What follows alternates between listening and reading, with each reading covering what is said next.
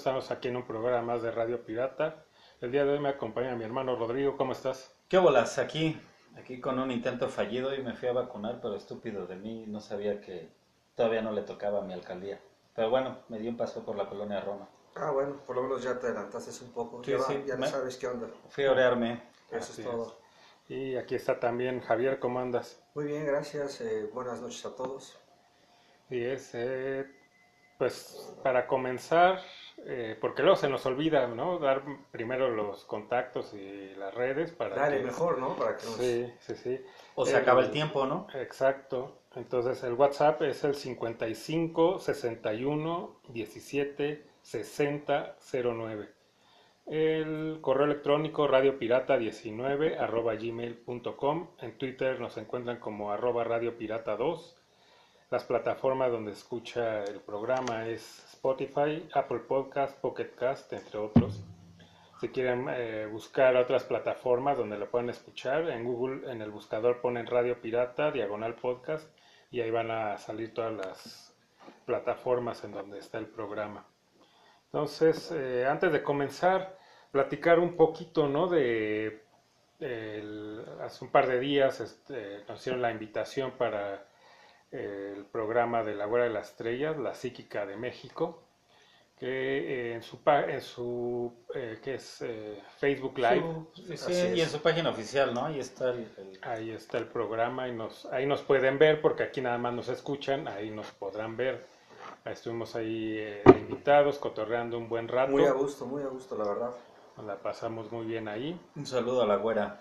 Lo único que le tengo que decir de hoy y reclamar es que quedó pendiente el elixir, ¿no? Que dijo que sí, sí es muy cierto, ¿eh? Creo que nunca lo sacó, se hizo... al final lo sacó, pero ya cuando nos íbamos, ¿no? Entonces ya dije, no, pues es que eh, todavía sentarnos a tomarnos un elixir, pues íbamos a salir ahí de- pues ya más de la medianoche. Nos lo debe, Nos nos lo lo debe. Pero bueno, ahora que venga le voy a dar yo un elixir. Más Exacto. cabrón. Eso es todo. Así es. Ah, ¿Tienen el dato de cómo entrar al eh, para ver el programa este de Pues buscando en su página oficial que viene como Mari Carmen, la güera de las estrellas. en Facebook, ¿no? En Facebook. Y ahí ya te lleva. A su página oficial. Sí, de hecho, de hecho yo le puse la güera de las estrellas y, sol- o sea, en el buscador de Facebook le pones la güera de las estrellas y la primera opción, según yo, que te viene es, este, eh, te viene así, ¿no? Mari Carmen, entre comillas, la güera de las estrellas.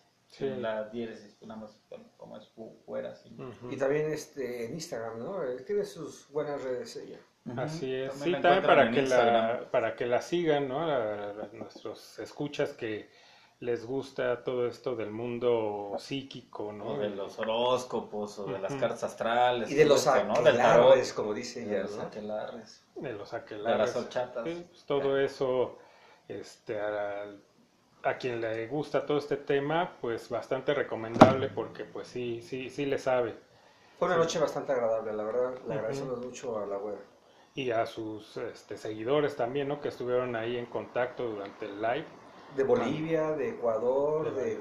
Colombia, de. Argentina, de Así Puebla. es, de Puebla. Sí, de hecho, si por ahí nos mandan eh, anécdotas de cosas paranormales que han vivido, por ahí quedó un pendiente, pendiente un programa con ella, ¿no? Que igual es. hacíamos algo tipo la Y mano tiene que venir aquí. para Aquí contar las que experiencias. venir. Sí, ahí ¿Te quedó da la miedo? Ah, fuera, si nos escuchas, te invitamos cordialmente a que nos acompañes aquí. para grabar el de, eh, de la mano peluda, ¿no? Un tipo como mano peluda, si es que te- tenemos algunas anécdotas, digo, yo tengo un chingo, pero si nuestros escuchas nos mandan anécdotas que hayan vivido, igual las podemos contar al aire. Y este y pues hablar un poquito sí, ¿no? De eso del, del- de lo paranormal. Así es. Y este, bueno, pues también en la, en nuestra página de Facebook, ahí está el, el, el video de este programa donde estuvimos, para que los que lo quieran checar, ahí nos pueden, ¿no? Ver. Y pues arráncate, mi estimado Jorge, con las breves. Las breves, pues ahora la, me parece que eh, ¿Qué hubo la, esta la semana? breve, Yo tengo una que me dejó con el ojo cuadrado al ser fan de la serie de Los Amos del Universo, Master of the Universe. Salió un teaser de. Es una producción de Netflix. Uy, está. Se Sí, ve se muy promete. buena. Nada comparado con las pobres eh, ¿Dónde lo viste? intentos de Thundercats. Lo ves en YouTube, ponle sí? Ah, Master of the Universe Y ya en sale el Netflix. teaser. Ah, Ok. Muy, muy bueno, la animación, los colores, la música. De hecho, viene esta de Hero, de, es una canción ochentera. ¿De De no, la de esa de I Need a Hero, creo que se llama. Ah, ya, ya, sí, sí. ¿No? Es de Bonnie Tyler.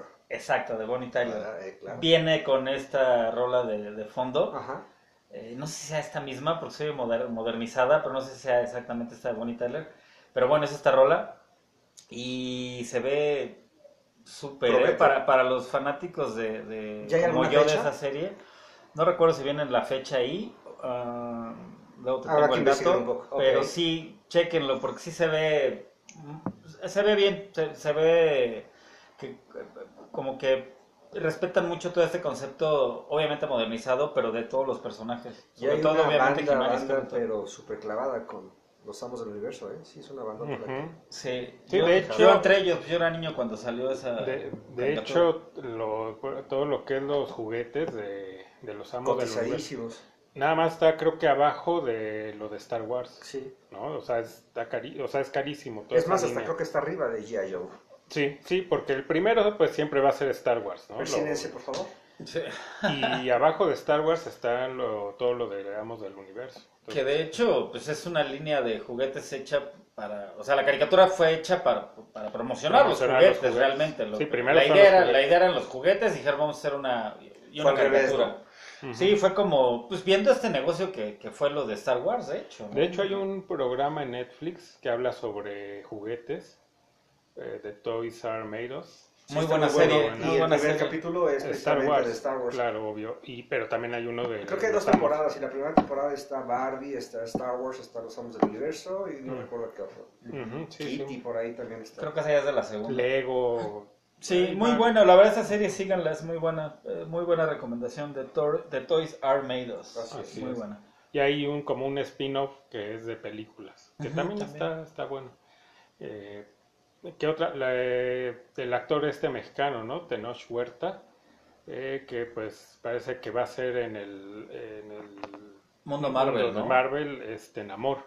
Es lo que se ¿Y sabes dice, no está confirmado, lo que está confirmado es que sale en Black Panther 2, ¿no? Sí, Pero o sea, eso está el confirmado. rumor es que va a interpretar a Namor. Y por ahí también leí que este actor, este, Tony Dalton, algo va a tener que ver con, con, con algo de Marvel. los cómics. Así es. Mm, interesante. Pues bueno, ahora a ver, vamos a ver qué, qué dice la gente de, de que le cambien, ¿no? O sea, que pongan a un actor eh, Latino. Pues sí, con rasgos pues netamente latinos como este Tenoch. Cuando Namor pues en sí más bien tiene rasgos orientales, Como asiáticos. asiáticos. Entonces, pues. Pero da el tipo, fíjate, no sé, tipo, bueno, sí. yo lo que te voy a decir algo es que creo que los orientales y los latinos tenemos cierta, ciertos rasgos a veces, ¿no? El tipo, no el ojo a lo mejor no tan, tan, tan, tan rasgado, podría ser o llamarle. Pero hay una foto que vi por ahí de, de esta noticia de, de Tenoch Huerta que es que, que se sospecha que va a ser Namor.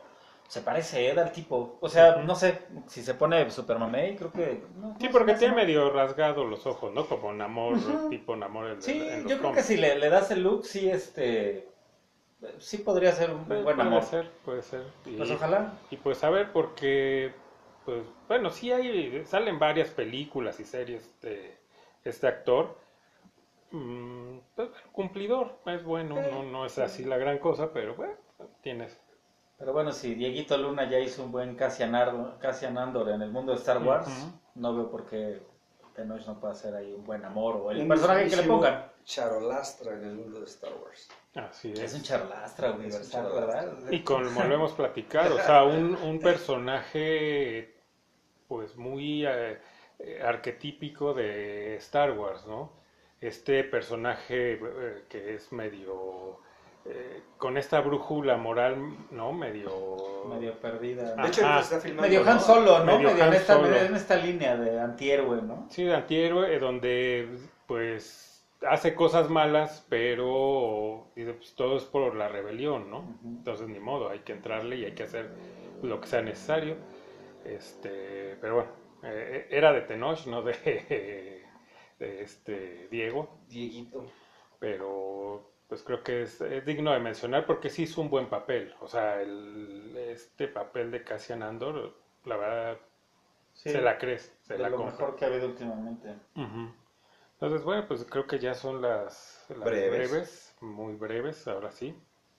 Y pues vámonos al tema principal, que como, bueno, no, donde lo anunciamos eh, fue precisamente en el programa de la güera, ¿no? Así es, De el que- miércoles pasado. Ajá, de que el día de hoy iba a ser de YouTube.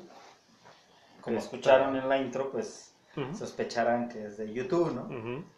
YouTube, no YouTube, Sí, YouTube. YouTube. U2. Así U2. es. Esta banda irlandesa de fines de los 70 aunque pues su primer disco ya es en, lo- en 1980, pero pues ahí tienen ya sus inicios a finales de Ellos los hacen en 70. 78 un, un sencillo, ¿no? De, Ujú. Que se llamaba... I se Will llama- Follow. Sí, pero se, se llamó es eh, You- YouTube Tree. Así es como viene en la portada. De hecho, es una portada medio rojiza y viene... Así dice YouTube-3. Y Ujú. es donde como su primer sencillo que, que sale en, en Irlanda, que pues pasa como que mucho sin, sin pena ni gloria. Una banda de Dublín, que de hecho sus orígenes de ellos es este... Pues casi, que no sé si era prepa universidad, pero sí es en el colegio, En ¿no? el Ellos- colegio. Sí, Creo que hecho- Larry Mullen pone un, un letrero, hecho, ¿no? En la ajá, escuela. fue Larry Mullen quien en un arranque de, de- de- de necesidad de expresión este, convocó a quien quisiera tocar en esta banda, ¿no? Y fue precisamente, como dices tú, Rodrigo, fue en el Mount Temple High School de Dublin, ¿no? Sí, Este, que de hecho acude, acude DH, que en aquel entonces no, no, se, no, no se llamaba Evans se DH, apellida, Evans. ¿no? Eh, De hecho, él y su hermano, eh, su hermano tocaba el bajo. Ellos dos, eh, los hermanos Evans, son los que empiezan esta banda. Euro Díaz fue el, que, el primero que desertó. Fue Sí. el único que desertó. Sí, de- que fue el, fue el hermano de DH y ya es que entra Adam Clayton Adam Clayton, bajo. con muy buena personalidad, muy buen bajista. Hay otro dato curioso también cuando eh, ellos después querían una segunda guitarra y obviamente audiciona Bono, que también se llama, salió de Houston creo, ¿no? Pero no recuerdo, ahorita- se me fue su nombre. Pero bueno, cuando audiciona Bono, eh, en, en palabras del mismo Mullen, dice que pues obviamente querían otra guitarra, audiciona tocando la guitarra y, y por ahí dicen que lo hizo muy mal y después audiciona también en la voz y también dicen que lo hizo peor, ¿no? Pero que pues lo que él tenía era mucha personalidad, que lo que realmente re- necesita pues, para ellos un, un- frontman o un, cantante es tener mucha personalidad, magnetismo, y pues creo que a- habrá muchos detractores de, de Bono y todo, pero sí, creo que en cuanto a personalidad no se le puede decir que no la tiene, o no la tenía tal vez desde muy joven hasta después en la caricatura del mismo que se convirtió, pero creo que sí es un vocalista la con, caricatura. con un... Pues tiene, un magnetismo muy fuerte, o sea, Paul, Bono Paul realmente... Heus- Hewson se llama. Hewson. eh, Paul David. Paul David, David Hewson. Ajá, Pero eh, se, y- se pronuncia creo Hewson. Y era Bono. Bono Box. Y ya después quedó Bono. Sí, Sí. Bono Box por las estos los eh, micrófonos. Y por, no eran este, audífonos. Era una tienda de audífonos. Entonces ya al principio era Bono Box y ya luego lo recorta y ya nada más se queda con Bono. Y que estaría mejor ese nombre, ¿no? Estaría Bono chido, Box ¿no? Que te, llames, que te llames Bono, ¿no? Bono, ven a cenar, ¿no? Sí. Bono, ya métete. Sí, sí, De sí. hecho, este, estuve yo, acabo de adoptar un gatito nuevamente y, este, y estaba en la contienda si le ponía Bono o le ponía eh, Moss, que es el diminutivo de Morrissey. Aunque veas con esos ojos, Rodrigo.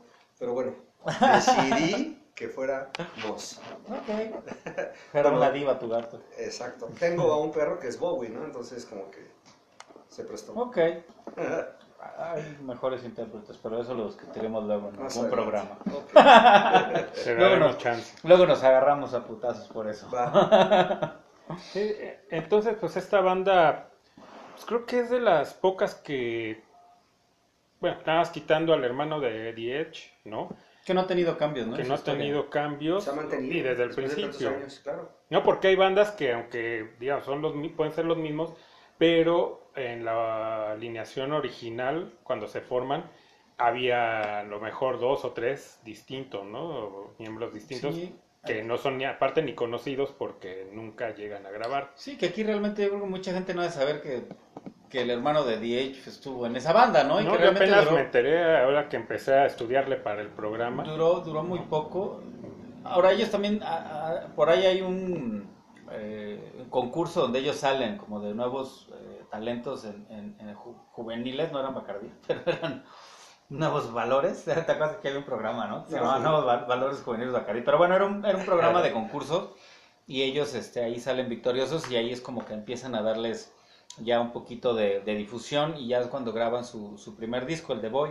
Hoy en Y 1980. que ahí traían más la, la actitud pues totalmente new wave, ¿no? Y un poquito post-punk Es y que traían eh, toda eh, esa onda. es el, o sea, eso es lo que a mí siempre eh, me ha costado trabajo el ubicar a YouTube en qué en qué género no lo puedes poner porque creo que sí tenían estas cosas de New Wave, pero también como que siempre fueron de meterle, o sea, experimentar Sí, trajeron- mucho, ¿no? Creo que siempre trajeron un sonido muy único que los caracterizó. Y sobre todo eh, en sus tres primeros discos sí era donde se notaba un poquito más esa El influencia de New Wave, en esos tres primeros discos. Ahora de ahí de, de, del- de la... Yo creo que su canción más sonada del Boy fue la de... I Will Follow. I Will Follow, ¿no? Fue como lo que la- los catapultó, pero ahí todavía seguían siendo muy underdog en Inglaterra, no, no... Que yo le voy más el, eh, este disco a The Electric Co. Ajá, Esa rola esa- es, para mí es mejor y, y bastante superior a la de I Will Follow. I Will Follow se me hace muy como muy comercial, ¿no? Es que yo creo por eso la lanzan como sencillo y, y fue la que les pega, porque es más catchy esa rola, ¿no? De- Ujú. de lo- a lo mejor lo que, si escuchas todo el disco de, de Boy, es a lo mejor me dices la más comercial, pero hay muchas más buenas. Ujú. Sí, sobre todo esta, bueno, por lo menos a mí me, la que me, más me gusta de este disco es esa, la de, de Electric. Muy buena. Y de ahí eh, el siguiente disco es que en October. 81, ¿no? 81, el de October, que ese en crítica no le va muy bien, ¿eh? Al October en crítica no, no levanta mucho, ¿eh? No, no fue como lo que esperaban. Eh, Y ellos mismos creo que nunca quedaron tan contentos con ese, con ese trabajo, aunque, te digo, siento que ese disco pasa mucho sin pena ni gloria. Sí, sí, porque de hecho no hay, o sea, si ves eh, la lista de canciones de este disco, pues creo que la única, así que de hecho hasta llegaban a tocar ya en épocas más recientes, es la de Gloria. Ajá, y eso creo que ellos la empiezan a popularizar más porque la, como que la retomaban. de- Sí, en de- la época del Joshua Tree y Rattle and Home. como que tomaron esa canción, por eso es que a lo mejor puede ser que mucha gente la conoce. Yo también me acuerdo de, de sí, de Gloria, de ese disco, tal cual. Pues tal cual, o sea, las demás, de verdad, o sea, digo, yo sé que los que son seguidores de YouTube dirán, ay, ¿cómo no vas a conocer los demás? No, no, y eso que sí eh, consumí YouTube, de, claro, ahorita llegaremos hasta donde yo sí abandono, que creo que muchos así nos pasa, yo creo que después del Rattle and Home, eh, como que dijimos, no, esto ya no es YouTube y, y dijimos, ahí nos vemos. Que ya después lo retomamos, pero bueno, ya llegaremos a ese punto. Entonces No, sí, pero es- bueno, yo difiero contigo, pero bueno, ya llegaremos a ese punto. Pero bueno, de ahí de, de, de octubre brincamos el... War, que fue ya donde, 83, el War donde ya la crítica le, le va, le va mejor con la crítica. Le, teléfonos en el estudio ya están sonando, pero ahorita no vamos a atender llamadas. Sí, fíjate que War es el que los catapulta tanto ya a Inglaterra y ya con la crítica ya le, le- los voltea a ver un poquito más. Sunday Bloody Y Sunday, que, New Year's sí, Day. y que ellos siempre traen un, pues al, al ser yo creo dublinense, a ser irlandeses, creo que ellos siempre traen este, este contexto un poquito político, ¿no? Y de, de- como de protesta, creo que eso siempre fue muy característico de, de YouTube, ¿no? Que, que volvemos a lo mismo, después como que lo hacen más de otra manera, pero bueno, ellos en esa época sí traían más este contexto, ¿no? Con canciones precisamente como Sunday Bloody Sunday, este, New Year's Day. New Year's Que son dos de los éxitos pues más grandes de YouTube. ¿no? Y que tocan hasta, yo creo que hasta la fecha en sus conciertos, uh, Sí. tocan las dos o alguna mínimo de estas dos. Sí. O sea, es como de estas sus canciones emblema, ¿no? Donde sí, ya tocan, empiezan a tocar ya temas este, sociales, donde iremos viendo cómo también empiezan a volverse una caricatura de este, pues de esta onda, ¿no? Social que traían más adelante, pero bueno, ya llegaremos.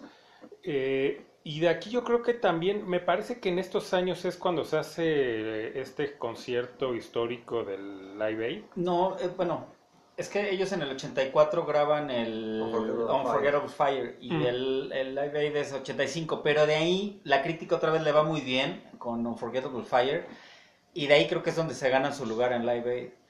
Que de hecho si se fijan, yo no sé el orden cronológico, pero hay, hay, un, hay un easter egg por ahí en la película de, de Bohemian Rhapsody, que cuando van saliendo ellos para el escenario, Van este, van se ve que es sí. YouTube, bueno, por la vestimenta, y eso nunca se menciona, pero por la vestimenta que trae Bono y los demás en, en- en ese concierto, parece ser que ellos son, no sé si sea en el orden que hayas- haya- hayan tocado. Sí, sí, ellos tocaron después. Sí, ellos de- tocaron justo después, pero ahí se ve cómo van entrando. eh, Es un Y en ese disco hay una super rola que es la de Bat. Es excelente. Bad es un Eh, rolón. sí, es un rolón. no.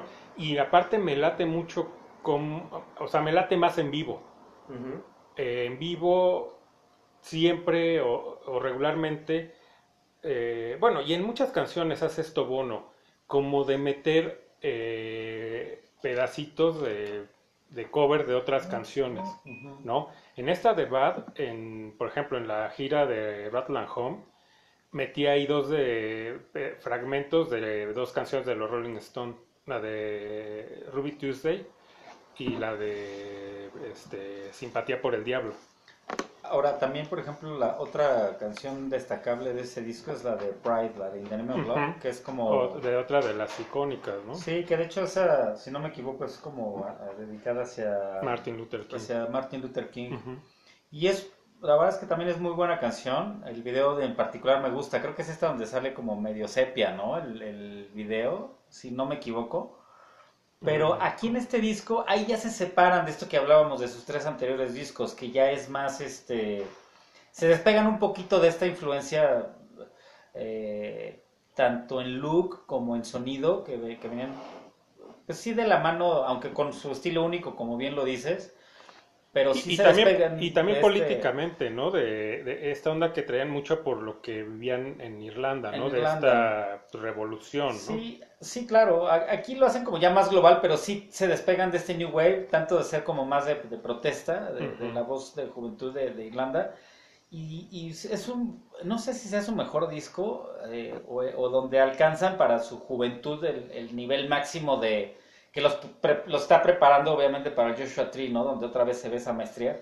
Pero aquí en este disco, en el Forgettable Fire, es como, sí, donde la crítica obviamente es lo que te digo, ya como que ahí ya voltea todo el mundo, ahí es donde, ok, ya se ganan su lugar en Live Aid. Y como que ahí eh, te, te empieza, eh, o sea, empieza a notar que ya su influencia, ya, o, o empiezan ellos a voltear hacia el rock o también hacia el Más rock, más blues, más Ah, ah, country, hacia más Estados hacia Estados Unidos, ¿no? Se, se nota la influencia del soul, del blues, de, del R&B, sí. se empieza a ver hacia, hacia dónde eh, empiezan a, a- hacia dónde se empiezan a, a- Sí, encaminar, ¿no? caminar. Musicalmente.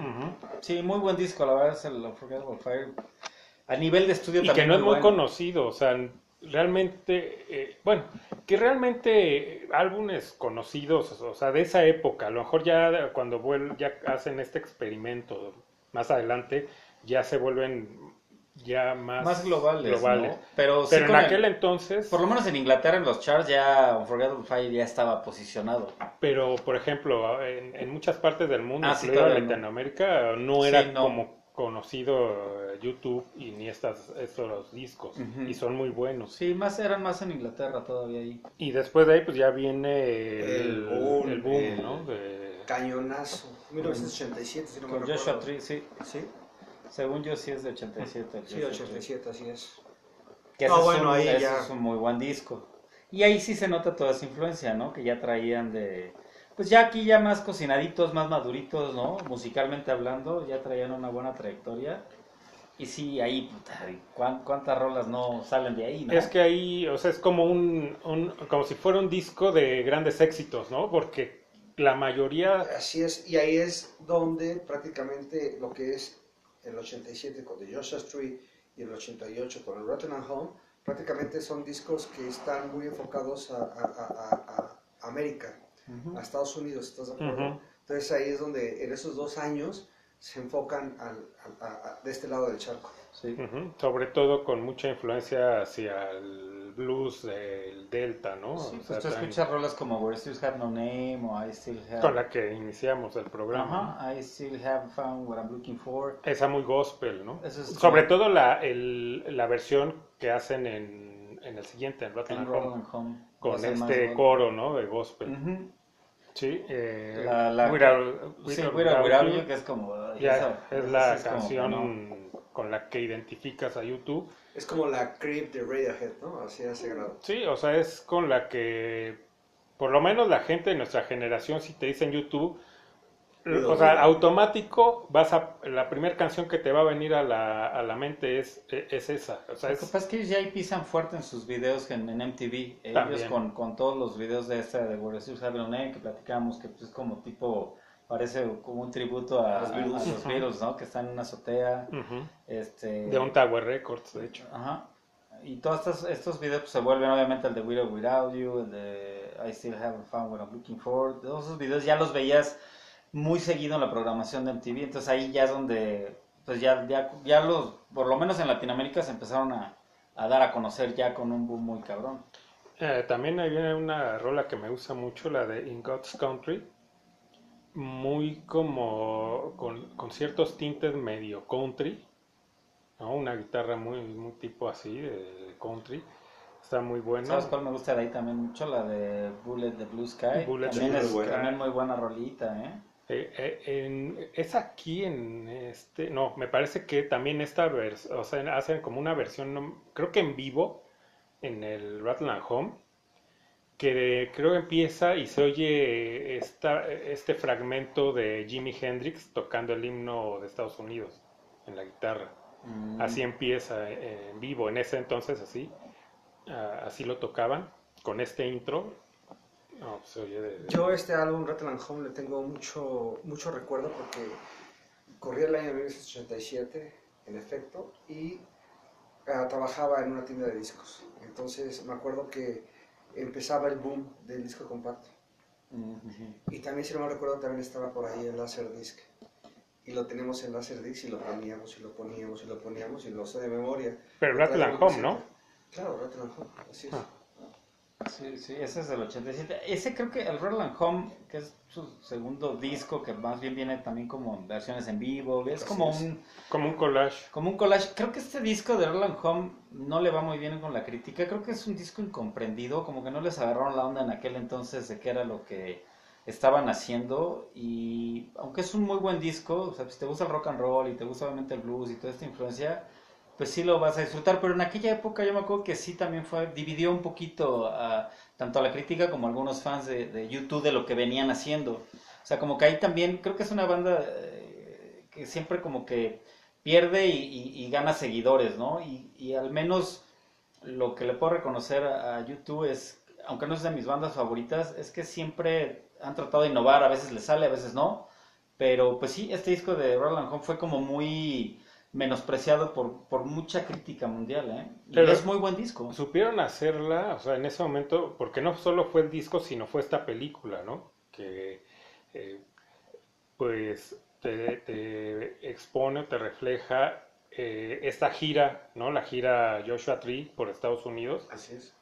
Y ahí precisamente es donde se ve eh, cómo empiezan a viajar a todo lo que es el Mississippi, ¿no? A tocar ahí, a Las tocar... ahí anda, ¿no? Entonces, eh, a lo mejor a la gente le costó trabajo porque sean, bueno, es que aquí vienen canciones que acabo de escuchar en el disco anterior, ¿no? Entonces. ¿cuál es el caso? Que fíjate que hay otro disco que ellos sacan en vivo, no recuerdo cómo se llama, pero lo sacan entre, entre el War y el de Ah, Under Blood Red Sky. Under a Blood Red Sky se llama, ¿verdad? Este disco en vivo ahí también gana mucha crítica por lo bien que sonaban, por lo bien que también fue grabado y masterizado ese disco. Ese también es un muy buen disco. Digo, en esta cronología no lo saltamos, pero sí es muy significativo dentro de la carrera de YouTube, Ujú. porque creo que le va mejor que incluso, Porque es de al este- menos en la crítica, que Roland Home. No recuerdo ahorita el nombre del lugar donde hacen este concierto, donde graban este disco. Es como, ese concierto es muy emblemático porque es como el concierto donde a nivel, no, no, o sea, no mundial, no hacen el boom mundial, pero sí como que empiezan a salir al, a- al mundo, ¿no? A, no- a dejar de ser eh, populares solo en Irlanda y ya empiezan a ser conocidos Sí, poco a poco. Por lo en- menos en, en Inglaterra, que era como el salto de las bandas tal vez escocesas o irlandesas, su- como que el gol, el, primer gol que ellos tenían era como llegar a, a- a los charts de Inglaterra, ¿no? Y ya estando ahí posicionados sabían que de ahí ya era una exposición poco a poco que iba a, lograrse, a, a hacerse más global, ¿no? Sí, y ese concierto es icónico. O sea, aunque se tiene poca información, hay algunos videos, por ejemplo, hay uno de eh, Sunday Bloody Sunday que tocan ahí, que antes la pasaban mucho en, en, en En MTV, MTV. ¿no? Donde Bono anda de negro con unas botas altas. Que se agarra una, una Ah, bandera. Una bandera, y- ajá, y sí, que hay como unas, eh, ¿cómo se llaman estas de, de como, fuego, no? como- Eh, sí, como unas antorchas, ¿no? Como, como en un como unos castillo, pereteros. es- en un- es en un castillo, de hecho, es en un castillo. Sí. De hecho es, Es- como muy icónico ese video y ese, Ese concierto, concierto. en general. Hay otro también que me gusta mucho de, de, de Roland Home, la de... Ay, ¿cómo se llama? All, All- All Along the Watchtower. Es un rolón también, Sí, ¿eh? es, un, es un cover de, de Bob Dylan, Sí, muy que bueno. también a su vez eh, versionó eh, Jimi Hendrix. Jimi Hendrix. Sí, también empiezan- ellos hacen muy buen cover. Y empiezan el disco con otro cover de los Beatles, el Helter Skelter, ¿no? Donde al principio Bono dice, esta canción eh, se la robó Charles Manson a los Beatles, ahora se la robamos a De él. ¿no? Lennon y McCartney, ¿no? Ujú. Ujú. When Love Comes to Town también, muy buena. Con B.B. dueto King. con B.B. King, ¿no? A mí me gusta mucho la de No, Van no. Land. Oh, también Ujú. es buena. Muy bu- Es que es, es muy buen disco, ¿no? La de Pride, la de In the Name of Love, que es eh, tributo, es una cantante de, creo que de Soul, ¿no? Esta rola de Angel of Harlem. Angel of Harlem, también tocado con, con tipo gospel, con este coro ahí en, me parece que este hasta lo graban en el estudio eh, Sun Records, estudio Ujú. donde grababa Elvis. O sea que para ellos llegar ahí fue tanto llegar a ese estudio como visitan también Graceland, la mansión de Elvis. Para ellos, o sea, y se le ve la cara de, o sea, de respeto a donde estaban, pero aparte la emoción, ¿no? Claro, como, sí, como una meta lograda, ¿no? Sí, de ir al lugar donde empezó todo, ¿no? Donde Sí. empezó el, el- el rock and roll. Bueno, que empieza antes, ¿no? Con la música de este blues y soul de, lo- de la raza afroamericana. Pero bueno, ya el rock and roll como tal, pues no hay más que Elvis, ¿no? O sea, él es el iniciador, aunque habrá antes que él varios artistas que Sí, se sí, han sí. relegado, pero pues Y la bueno, pues historia. después de tres años de ausencia, que fue el 88, Rotterdam Home, brincamos a Latin Baby, ¿no? Fíjate que ese disco en lo 91. particular no me desagrada. eh, creo que a nivel composición, en letra, eh, la canción de One, que viene ahí en, en el Acton Baby, Ujú.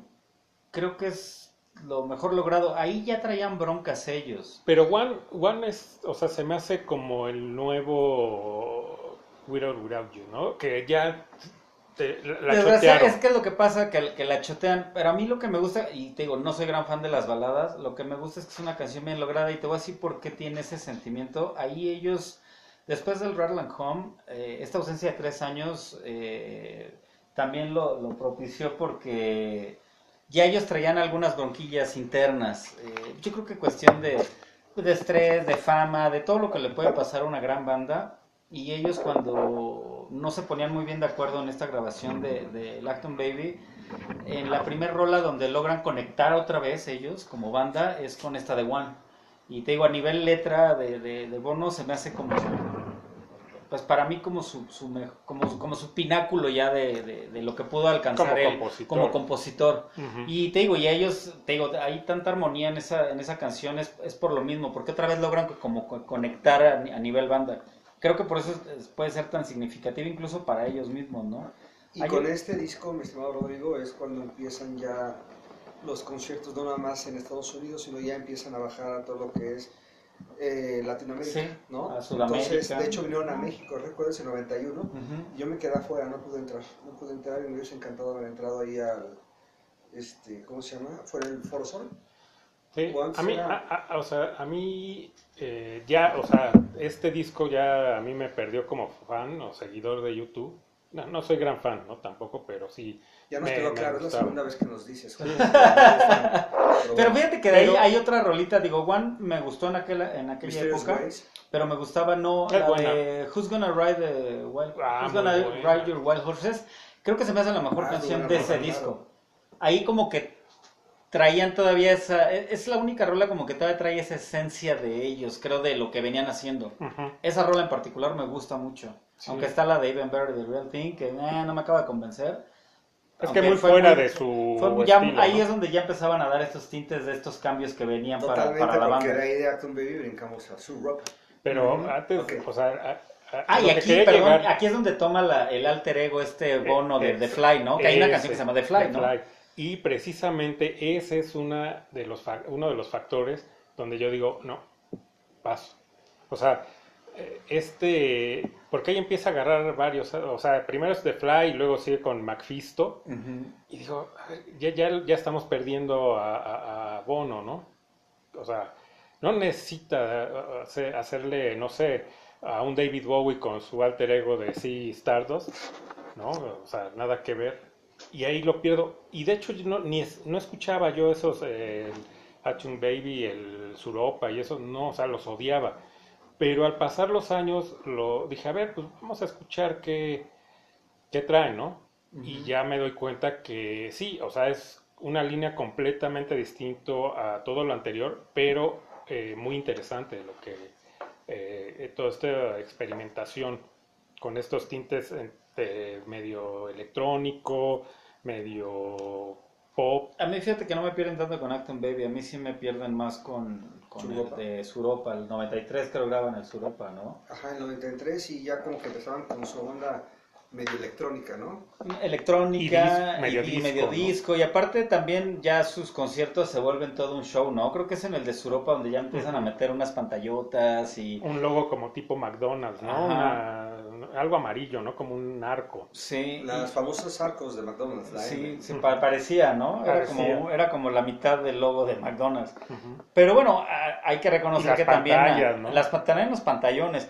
Digo, a nivel concierto, yo creo que no, no veíamos algo así a lo mejor tan magistral desde lo que llegó a ser Pink Floyd. Creo que lo que le podría yo reconocer a YouTube que fuera de lo que eran ya sus discos y toda su experimentación en cuanto a los sonidos más, más este electrónicos y todo esto, era que pues sí en vivo eran, pues era un show, ¿no? Y la gente creo que más que por... Sí, obviamente ir a oír sus grandes éxitos ya de lo que venían eh, haciendo co- como banda en todos sus anteriores, era pues ver como este show, ¿no? Y a lo mejor, bueno, era lo que valía la pena de pagar un boleto tan caro de, de YouTube, ¿no? De que traían una superproducción impresionante. Y de ese disco a mí en lo personal eh, me gusta mucho la de Stay Far Away So Close. ¿De Suropa? Sí, es muy buena. A mí la canción que me gusta de Suropa, y creo que de hecho hasta se ha convertido de, de mis favoritas de YouTube, ¿no? Es la de Nom, que la canta The Edge. Sí. Y una onda rarísima esa canción, Sí, ¿no? O sea, sí, sí, sí, suena muy rara. muy raro, pero De repente suena hasta medio punk, luego suena como, me, no sé, suena electrónico. electrón. Sí, a mí también fíjate que, que la de Numb me gusta también. Es una rola que disfrutable hasta Y el que video aparte está no la canta, realmente. No, está como hablando, ¿no? La está, sí, la está Está platicando. como que ¿no? platicando. Sí, a mí también creo que fue la única que de ahí eh, para mí me atrapó. Que dije, ah, está chida la rolita. Lemon me gusta, pero lo que no me late de, la, de esa canción es esta voz que hace Bono. Sí, es lo que te iba a decir. Ay, a mí es, es Esa una patada en, en las gomas. Pero hay dos partes, ¿no? Ajá, esa parte dices, no, pero ya cuando canta como Bono, Sí. está, o sea, está fregona la canción. Sí, sí, sí, no es mala, te digo, pero sí, no, a mí lo que ya me, de- me, me hizo dejar de escuchar esa rola, digo, aunque nunca era como que yo la pusiera, pero que la oía y ya me, me, me brincaba en el oído, es esa vocecita de, de, ¿Del bono que, híjole, no, sí, sí, como Sí, no, está, está complicado, pero es un buen disco, o sea, ya dándole una nueva revisada, Sí. ¿no? Dices, ah, caray. Y te digo que a nivel de estudio eh, hicieron cosas increíbles con ese disco, ¿eh? O sea, la verdad es que sí experimentaron mucho en el estudio y lo cual pues se les reconoce también, aunque a lo mejor ya no era del agrado del fan que, que, que los empezó a seguir por Joshua Tree, Unforgettable Fire. y Ahí creo que nos pierde a, a muchos, pues sí no fans, pero sí seguidores de, de- de sus canciones, ¿no? Y ya Pero de ahí, bueno. eh, lo- hay, eh, me parece que tres discos después, hay medio, ya, ya muy raros que de plano ni he escuchado. Creo que la única que ahí sí es completamente fuera de todo lo que es YouTube es esta que hacen con Pavarotti, la de... Es que esa viene en- Pavarotti and Friends.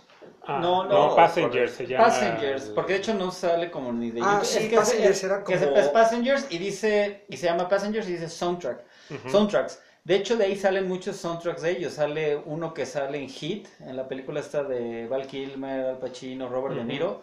Ahí hay una rola de ellos. Hay otra rola en... Mi Sarajevo se llama la canción con Pavarotti. Esa es Mira, la Mi Sarajevo. ahorita que ¿Sabes qué otra viene ahí? No sé si han visto la de la caricatura o el anime eh, de Ghost in the Shell. Cuando salen los créditos, esa canción muy buena viene en este disco de, de- de Passengers.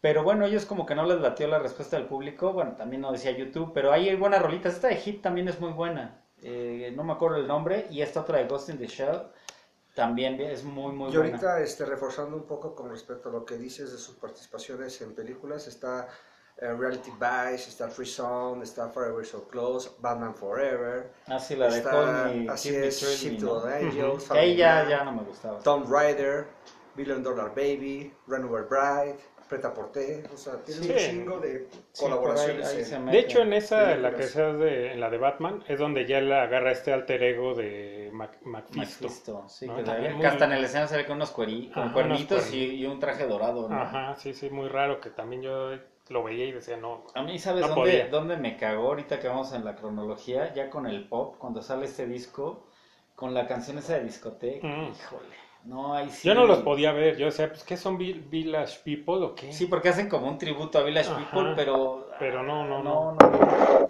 Sí, después de verlos vienen fundados en, en sus trajes como más con sombreros y de negro y chaquetas o chalecos de cuero y de repente verlos así. ¿No sí, juegues fue, en serio? sí fue así como, sí, sí, sí, no juegues que descobijas. Y después viene un disco donde yo siento que ya quieren... Eh... Chale. sí. Tarde, Rodrigo, ¿qué pasó? Esa es, que, es que no es que no soy alburero. Me das pena, ¿eh? Decía del disco donde yo siento que quieren retomar al YouTube antiguo, el All, All Thing, ¿cómo es? All, All That All You Got Leave Behind. Ah, que es el que sigue, ¿no? Sí, eh, donde viene esta canción que yo en cuanto la escuché dije, regresó YouTube, la de Beautiful Day. Muy buena rolita. Muy sí, buena ahí es que ahí vuelven, ahí dejan atrás su ropa, dejan atrás pop y ahí los vuelves a escuchar. Retoman, si a lo mejor no tanto la época de, de- porque incluso hasta se reinventan, porque no es como que regresen a, a la época de Joshua Tree o de todo esto Rattle and Home, sino que regresan al rock, a la base del rock, con este disco de All That You Can Leave Behind. Beautiful Day, muy buena rola, muy buen video también por cierto. Eh, Elevation, también muy buena, que esta sale también en la película de Tomb Raider. Exacto. Sí, Tomb Raider, También muy claro. buen video, muy innovador Me- para me- la me- época. Y estaba chido el video, ¿no? Que salían estos, o sea, dos YouTube, ¿no? Ajá. El malo y el bueno, ¿no? Sí, sí, sí. Y se enfrentaban, ¿no? Sí, Musicalmente sí, sí. de- Esa, esa rola también muy buena. Es la película de Preta Porté de Robert Altman, eh, Ujú. que ya murió, parece que es el director. Sí. Eh, hay un, un mix muy bueno de Lemon en ese soundtrack. Yo lo Ujú. tengo. Algún día se los voy a compartir. Está muy chingón ese mix. Estaría interesante escucharlo. Y, y ya de ahí, eh, bueno, hay otros cuatro álbums que la verdad sí ya no, ahí perdí de vista YouTube, no sé qué, si regresan completamente a hacer el YouTube rockero. Es que creo que, como habían perdido, creo, creo que un, un gran fanbase, aunque eh, perder lo que ellos pierden de fanbase disco con disco es muy poco, porque realmente ellos ya eran un fenómeno eh, global muy cabrón. O sea, YouTube ya era YouTube, ya vendía porque era YouTube, ¿no? Tanto nuevos fans, viejos, o algunos que retomaban con discos, como este que acabamos de mencionar, el de How to Dismantle a Atomic Bomb.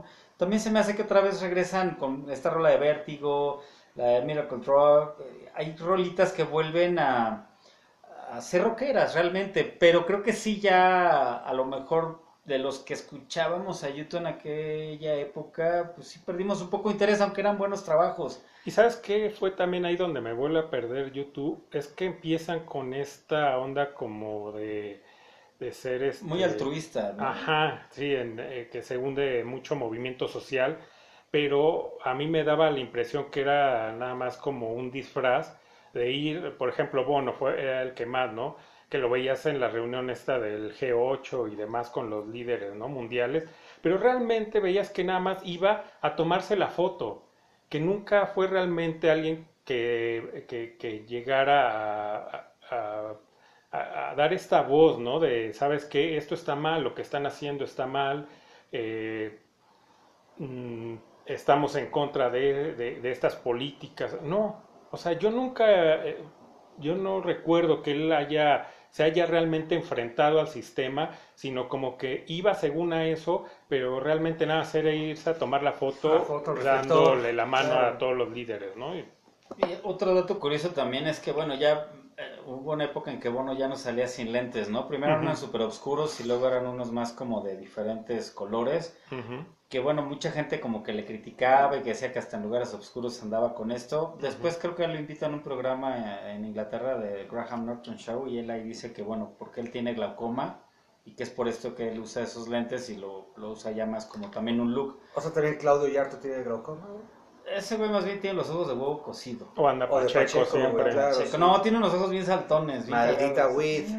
No, y, y que también no. a Bono, a Bono lo que le empiezan a criticar, y de hecho hasta el- dicen que es el, el Arjona, ¿no? Eh, irlandés, ¿no? Con esta Qué onda- duro. Sí. Durísimo Que eso, de, hecho, que de hecho en Irlanda tiene muchos detractores por lo mismo, ¿no? Porque dicen que van a ser turistas por todo el mundo y que hay de Irlanda, ¿no? Entonces creo que él ahí tiene muchos detractores en su mismo país, ¿no? Ahí es donde aplica un poquito el de nadie es profeta en su tierra.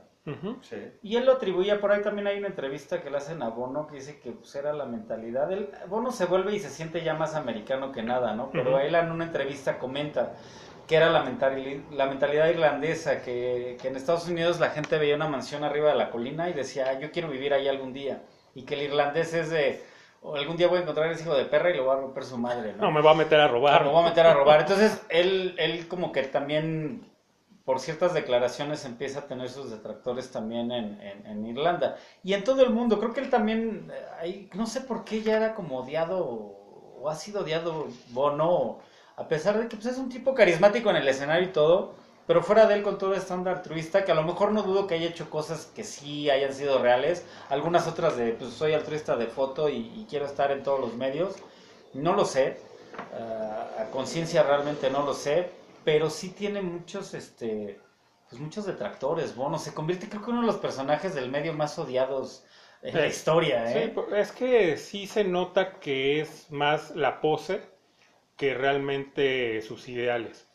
Hay otro dato bien cotorro, a que confundían mucho en una época, cuando se empezaron yo creo que igualar de edades, y no sé si sea percepción general, pero si se fijan, eh, se parece mucho a Robin Williams.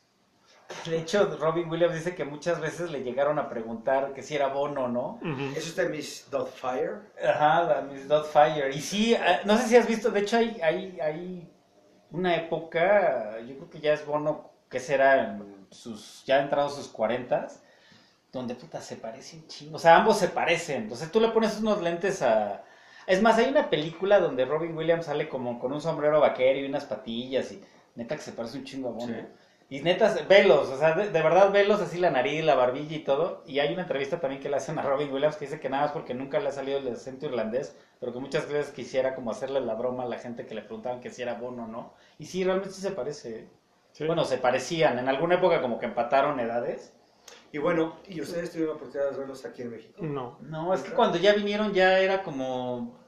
Ya, ya no me daban ganas de verlos, la neta. No, y si hubieran aparte- venido en la época de Joshua Tree Sí, o sí, a Roland fuerza hubiéramos ido. Sí, era como a, a huevo, sí voy. Y está esta, eh, pues la anécdota esta, ¿no? De la bronca que hubo con los, Los de guaruras, Cedillo, ¿no? De los hijos Los de Cedillo y de ahí dejaron de venir. fue en el unos Pol Mar, años. ¿no? Fue en el Pop Mart. Sí, para, De hecho, México ese- siempre ese- dando ese- de qué hablar, ¿no? Ese DVD, este, bueno, antes era VHS, ahora ya es DVD, este, se grabó aquí en México, Sí. ese concierto. Entonces yo creo que lo que podemos reconocerle a YouTube es esta, digo, es importante dentro de la historia del rock, ¿no? Es una de estas bandas enormes, pero esta, eh, este, que no les dio miedo la, a experimentar, ¿no? Con otras. Sí, tanto en el géneros, estudio ¿no? y con otros géneros. Creo que la, la historia les va a dar y les va, va dando su lugar, ¿no? Aunque ya mencionamos todos estos discos de All That You Can Leave Behind o How to Dismantle an Atomic Bomb. Y ahí le siguen la de el disco de No Line on the Horizon, Son of the Innocence y Son of Experience. No me he clavado en ellos, he escuchado de repente por ahí rolillas o... Yo sí no me he clavado en ellos y te iba a hacer una pregunta, o más bien a los dos. ¿Creen que ya, ya no haya más? ¿Crees Pues que- tendrían que a lo mejor volver a experimentar muy cabrón, pero también ya creo que no les da la edad. A lo mejor quisieran algo, no lo sé, puede ser.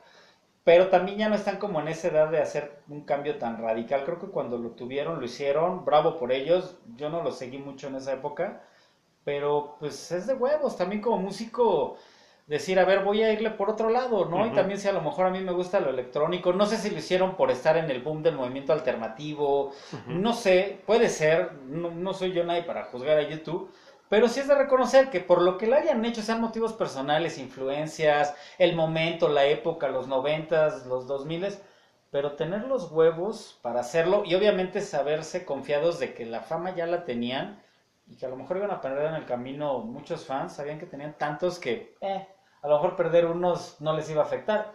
Y ahí siguen, ¿no? Creo que YouTube sigue pues ya estando posicionado como una de las grandes bandas de la historia, ¿no? O sea, le pese a quien le pese. Claro, sí. Sí. Eso es un bandón que... Y es admirable aparte de lo que comentábamos al principio del programa, que dices, puta, una banda con la misma alineación por tantos años Es difícil. es, es muy difícil por, por cuestiones de egos, de agenda, de cansancio, de lo que tú quieras, diferencias creativas. Pues por eso yo creo que siguen sacando álbums, a lo mejor ya no tan masivos, que siguieron rompiendo récords. No me acuerdo con cuál fue, no me acuerdo si fue Como el de... singles, como singles, eh, como que tuvieron otra vez un repunte. Pero ellos rompen récord, eh, no me acuerdo con qué disco fue que ya se lanza directo en, en iTunes.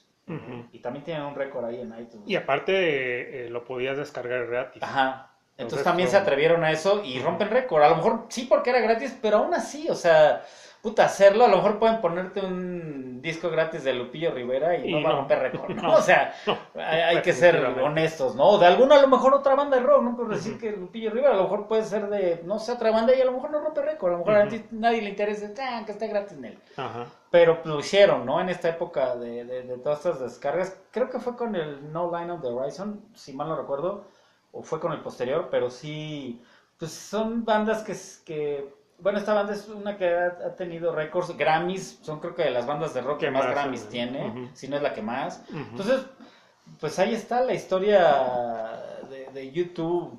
No ha sido, creo que en vano, ¿no? Creo que de una u otra forma ha dejado musicalmente en vivo y de todo, ¿no? Un, es un bandón, no, no, no, no. Pues sí, pero bueno, pues para no variar se acaba el tiempo, pues nada más para pues agradecerle a mi hermano el gusto de siempre de compartir el programa, Hombre, pues un chingado placer. a Javier. Gracias. Es un verdadero placer, como dice Rodrigo, estar con ustedes y hablar de lo que nos apasiona. Y repito, quizá no tengamos la verdad absoluta, pero bueno, y espero y nos puedan seguir en, en- en todas nuestras redes. Así es, y pues próximamente vendrán también otros más sorpresas, parece que va a haber más invitaciones a otros programas y a la misma vez también eh, invitarlos, ¿no? Que sea recíproco todo esto. Así es. eh, para empezar a- también a ser más grande, ¿no? Toda esta comunidad y también pues más temas, ¿no? Porque también eh, hay otras, eh, otra gente que está haciendo su contenido, a lo mejor distinto a lo que hacemos nosotros, pero es interesante también, ¿no? Escuchar eh, o, o aprender de otras Por cosas. supuesto. Ujú. Entonces, pues bueno, pues ya ahora sí, sin más por el momento, nos escuchamos en el siguiente. 白宫